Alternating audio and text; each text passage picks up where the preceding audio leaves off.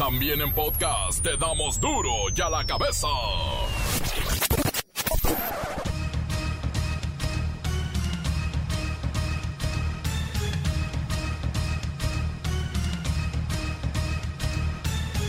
Viernes 3 de julio del 2020 yo soy Miguel Ángel Fernández y esto es Duro y a la cabeza, sin censura.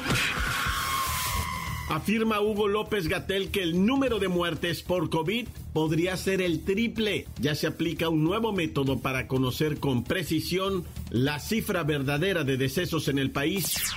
Reconozco que la cantidad de personas fallecidas por COVID podría ser mayor, eh, concretamente aquí se habla de tres veces más, de las que presentamos aquí cada noche.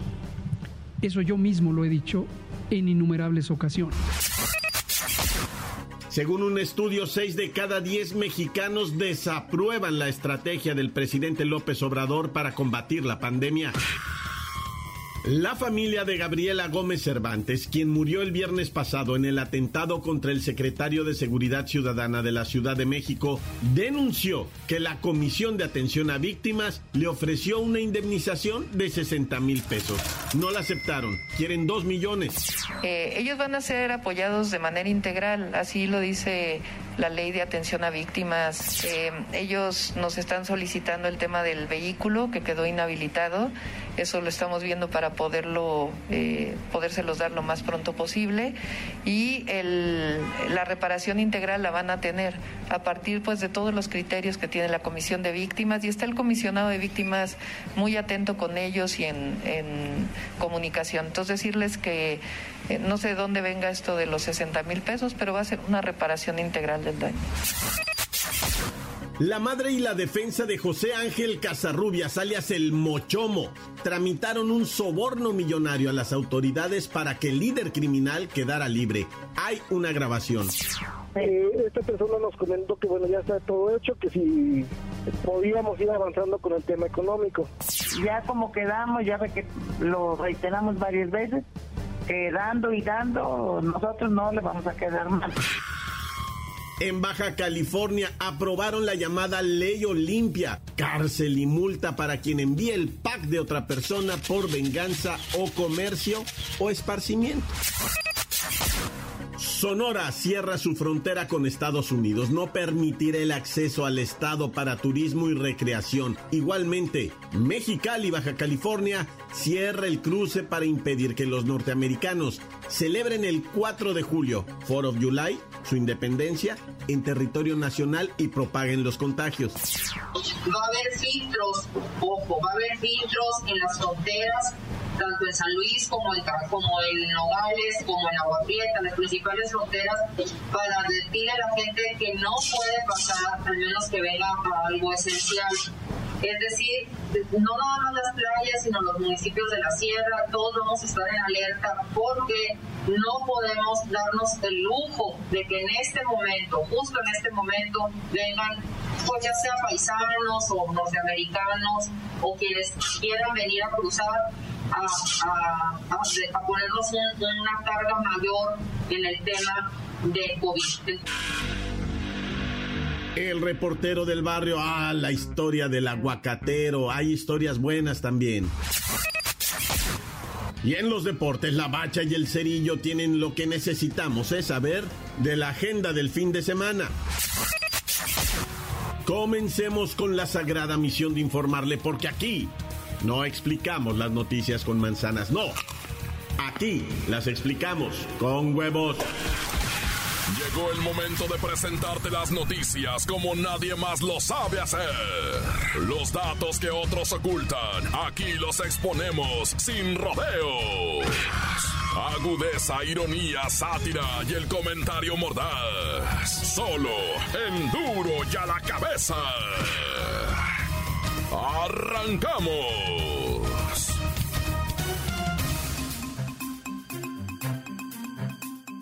Se ha dado a conocer a través de diferentes medios de comunicación la plática, la charla, una conversación entre la madre del mochomo y un eh, presunto abogado, en donde se pacta la entrega de varios millones de pesos que irían al secretario de acuerdos Marco Aurelio González, quien trabaja directamente en el juzgado segundo del Distrito Penal en el Estado de México. Vaya soborno y ¿sabe qué? Sí liberaron al Mochomo. Vamos con Luis Ciro Gómez Leiva y más sobre esta historia. Miguel Ángel, amigos de Duro y a la Cabeza. Un audio filtrado a los medios de comunicación muestra una presunta conversación entre la madre de José Ángel Covarrubias, alias el Mochomo, y uno de los abogados de su hijo para poder obtener su libertad a cambio de un soborno millonario. Vamos a escuchar a quien se supone es el abogado y el puente para que se dé la corrupción entre la familia y el juzgado. Eh, esta persona nos comentó que bueno ya está todo hecho, que si podíamos ir avanzando con el tema económico. E inclusive me citó ahorita a las 6 de la tarde. Por eso le, le había comentado a usted el tema económico, pues no sé, usted indíqueme. Durante la llamada, llega el momento en el que le piden el dinero a la señora y ella responde, no, acuérdese que quedamos, como dicen, dando y dando.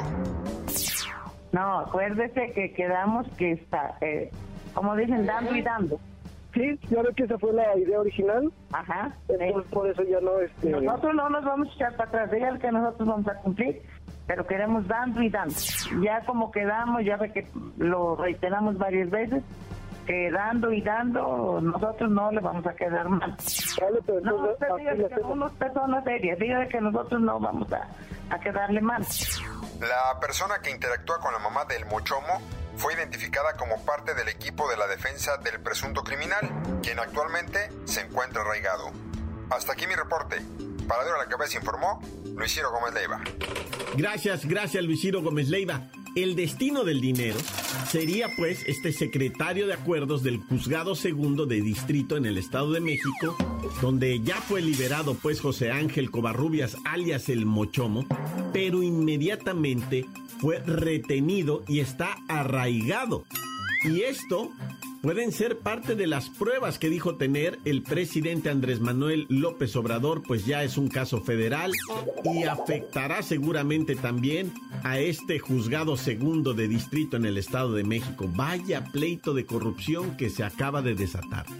La nota que te entra. Duro ya la cabeza. Duro ya la cabeza. La familia de Gabriela Gómez Cervantes, quien murió en el atentado contra el secretario de Seguridad de la Ciudad de México, denunció que la Comisión de Atención a Víctimas Capitalina les ofreció una indemnización de 60 mil pesos y un par de becas. Sin embargo, ellos tienen otra cifra en la cabeza. Vamos con Pepinillo Rigel y esta historia. Qué tremenda noticia está del atentado y sus consecuencias. Ay, no, qué feo, qué osos. Como todas y todos ya sabemos, el viernes pasado fue emboscado el convoy del jefe de la policía de la CDMX, Omar García Harfuch, hijo de mi queridísima, amadísima, santa mana idolatrada María Sorté.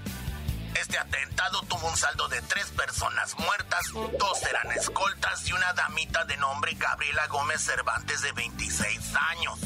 La cuestión ahora es que la Comisión de Atención a Víctimas y sus representantes fueron a Xonacatlán a visitar a las hermanas de Gabriela, quienes están al frente de la negociación de la indemnización y pues le dieron un rotundo no al ofrecimiento de 60 mil pesos y becas para las niñas. Los familiares de la difunta y de Tania, una menor herida en el tiroteo, dicen que el monto es insuficiente, pues según el asesor jurídico de la familia, por el homicidio de la joven y la herida de Tania, quien recibió un balazo en la mano, deben acceder a una cantidad de 2 millones de pesos, cuando menos.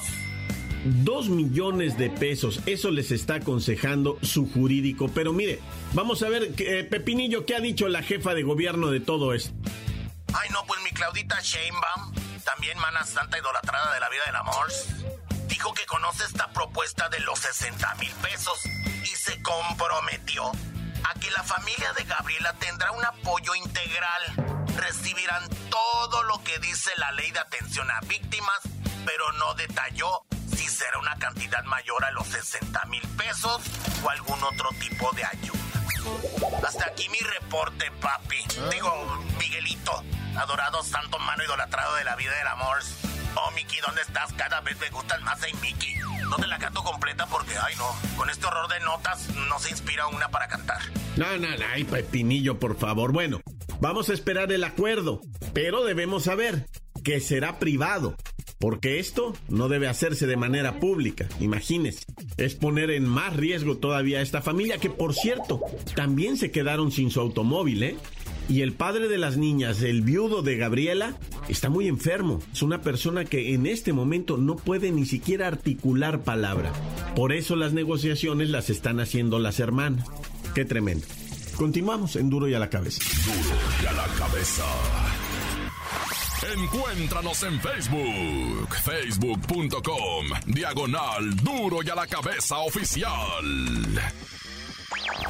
Estás escuchando el podcast de Duro y a la cabeza. Síguenos en Twitter, arroba Duro y a la cabeza. Les recordamos que están listos para ser escuchados todos los podcasts. Descárguelos por ahí en el Facebook o en el Twitter o en esta aplicación llamada Himalaya. Duro y a la cabeza. Balearon a un chamaquito de 5 años y lo hicieron volar en un helicóptero. Le cumplieron su sueño, dijo. Es el reportero del barrio. Montes, montes, alicantes, pintos, pájaros, cantantes.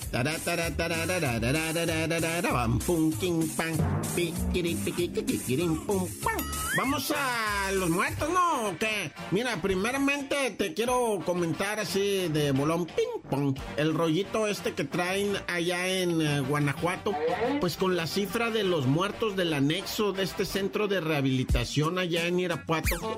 Pues no sé qué, qué, qué sea lo que está pensando la fiscalía, ¿verdad? De, de sumar y restar y sumar y restar eh, muertos a esta masacre. La gente dice fueron 31.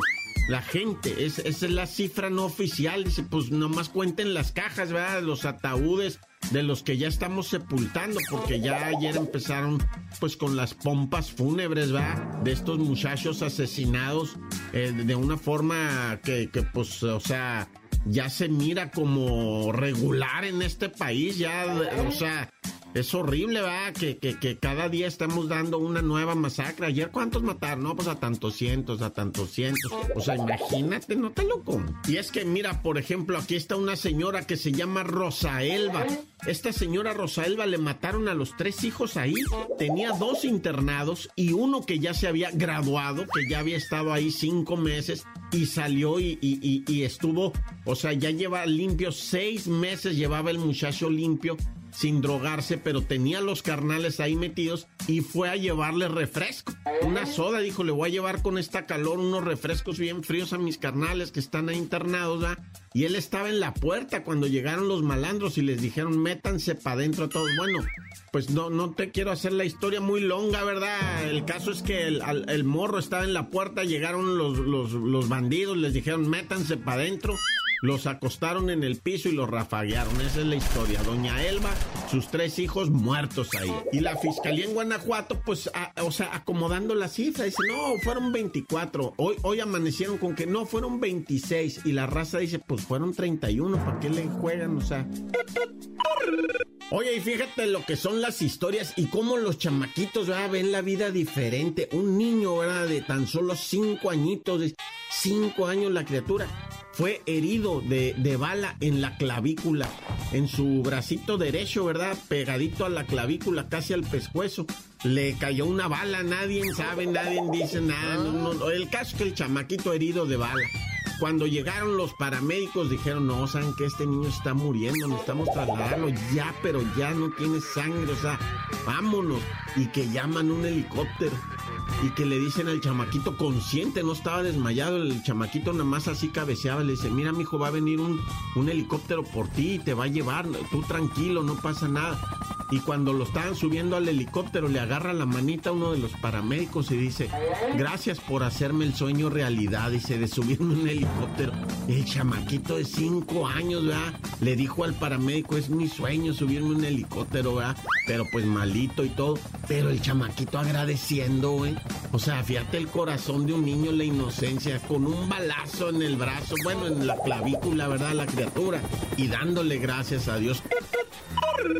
Oye, hablando de gracias a Dios, déjame platicarte rapidín la historia del aguacatero, ¿no? Allá en ah. Tijuana resulta que un aguacatero salió de Michoacán porque le hicieron un pedido en Tijuana de aguacates. Y ahí viene cruzando todo el país, hizo cinco días desde lo que viene siendo Michigan para acá, ¿verdad? Y llegó a Tijuanita Dorada, ¿verdad? Con su pedido de aguacates y que le dicen, ¿y qué crees? Suspendieron el 4 de julio las celebraciones 4 of July, no van a venir gringos, no ocupamos tu aguacate, se canceló el pedido. Hijo, eso empezó a llorar el aguacatero, neta, empezó a llorar. Y que le dice un vato, ir a salte para allá afuera. Y acá la sorda, pues pone la caja para vender aguacates, a ver qué recuperas. Y una persona, ¿verdad? En redes sociales le dijo, ¿sabes qué? Deja ver cómo te echamos la mano, ¿verdad? Y empezaron a correr la historia del aguacatero y era aquí está este pobre señor, viene desde allá, desde Michoacán, nadie le compró sus aguacates, hagan paro. Y no me vas a creer, en el mero día completito, el día de venta, terminó sus aguacates y se pudo regresar a Michoacán con su dinero para su familia, ¿verdad? Qué chulada de historia, la misma raza, echándose la mano, güey. Neta que conmueve, no, ya se me está saliendo la lagrimita. Tan tan se acabó corta. La nota que sacude. ¡Duro! ¡Duro ya la cabeza! Antes del corte comercial, escuchemos sus mensajes. Envíelos por favor al WhatsApp, se lo vamos a agradecer. Uh, a Cire, mucho. 664-485-1538. Aquí nomás la mejor FM 95.5. Este, bueno, quiero un servicio social. Ando buscando un señor que vivió hace años con mi mamá, que era del pueblo, se llama Ramón Hernández Abelizaba. Y creo que vivía en San José Río Seco, algo así se llamaba su pueblo. Este, somos, soy Adela, mi hermano es Charlie y Pancho, a ver si se acuerda. Vivimos aquí en Tonalá, queremos saber de él, cómo se encuentra, por favor. Gracias. Buenas tardes, un saludo a todos los integrantes de Duro y a la Cabeza. Es mentira, es mentira que la aprobación sea abajo del 50% para nuestro actual y, electo presidente Andrés Manuel López Obrador. ¿Quieren saber por qué? Porque yo no conozco a nadie que haya respondido a esa tal encuesta de la que hablan los medios. Entonces, que no nos mientan, es mentira 100%. Hay que atender a nuestro país y no estar publicando fake news. Yo tampoco les creo. Adelante, saludos a todos. Hasta luego. Encuéntranos en Facebook, facebook.com, diagonal duro y a la cabeza oficial. Esto es el podcast de duro y a la cabeza. Vamos a los deportes con la bacha y el cerillo.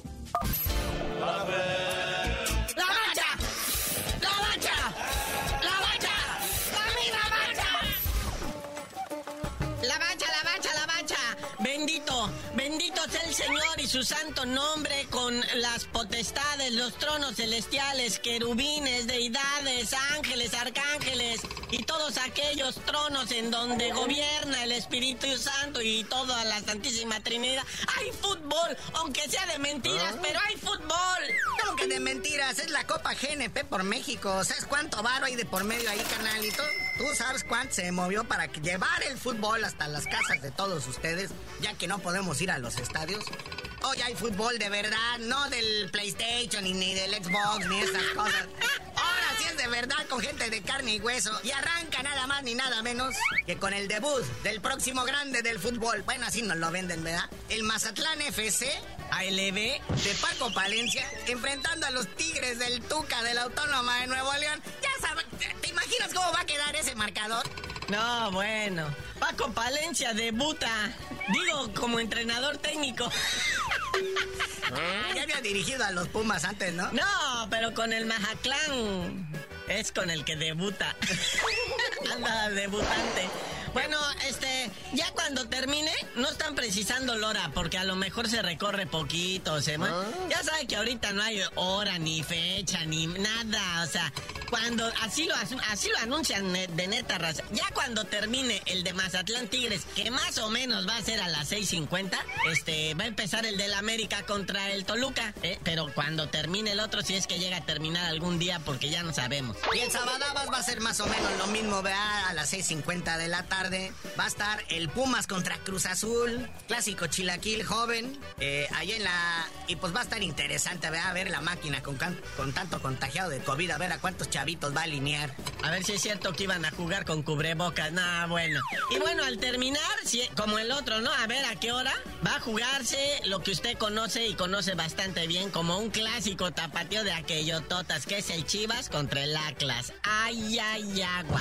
Ya sabemos que las sedes, ¿verdad? Son el Estadio Olímpico de Ciudad Universitaria, que es donde juegan los del Grupo A. Y en el Grupo B, pues el Estadio Olímpico Universitario acá en la CDMX. Y pues arranca hoy esta copa y se termina por ahí del 19 de julio, porque inmediatamente el 24 de julio arranca la jornada. Sayonara!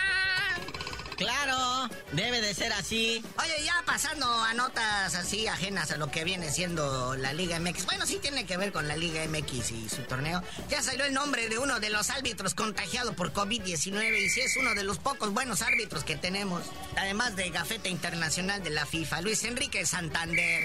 Ande, ande. Ya publicó en sus redes sociales, ¿saben qué? Lo siento, estoy malito, estoy aislado. Es asintomático también, así como el resto de los futbolistas. Recorcholis y chispas. Oye, y otro también que reporta casos de COVID. Sí. Es en Chivas, pero no, no, no, no el equipo el chido, el varoni, es el femenil. Ay, pobrecita. Tres casos de COVID-19 que ya después de después de los protocolos y los cuidados ya salieron negativos. Fíjate que lo que le está, lo que estaban comentando, ¿verdad? En un programa de esos deportivos, de los pocos que quedan, estaban diciendo, no, pues es que todos los futbolistas que se han visto afectados por el COVID-19, eh, pues eh, más de la mitad son asintomáticos y la otra mitad se recuperó muy rápido. Pues es que es su condición física de los jóvenes, ¿verdad? O sea, están tan muchachos, tan bien comidos, poquito crudones a veces, pero de ahí no pasa, ¿verdad? Los traen buen sistema inmunológico. Nada más que la bronca es a quien contagian ellos, ¿da? Ahí, ahí sí. Pero bueno, carnalito, ya vámonos, no sin antes mandarle la buena vibra a Lionel Messi, que otra vez está haciendo berrinche y ahora no amenaza con solo dejar la selección, sino que ahora quiere dejar al Barça. Dice que ya lo tienen harto, que le echan la culpa de todo, que ya se quiere ir, que le queda un año de su contrato, nomás lo cumple y se larga. Eh, es más, se rumora que ya compró un depa de lujo así, mansionesco. Ay, ay, ay, ay, En Miami. Mm. Que se viene a la MLS. ¡No! A jubilarse chido. Pero, pero, ya tú dinos por qué te dicen el cerillo. Hasta que me lleve de jardinero el Messi a Miami, les digo.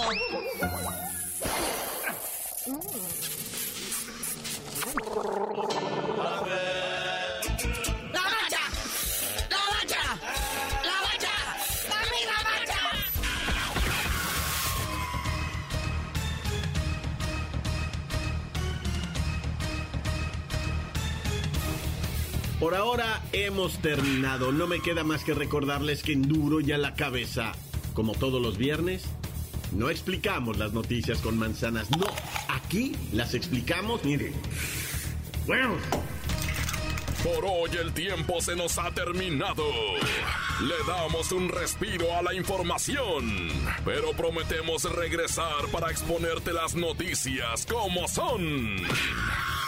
Duro y a la cabeza es Miguel Ángel Fernández, Arturo González, Evi González y la producción de Luis González, el señor X. Una producción original de MBS Radio.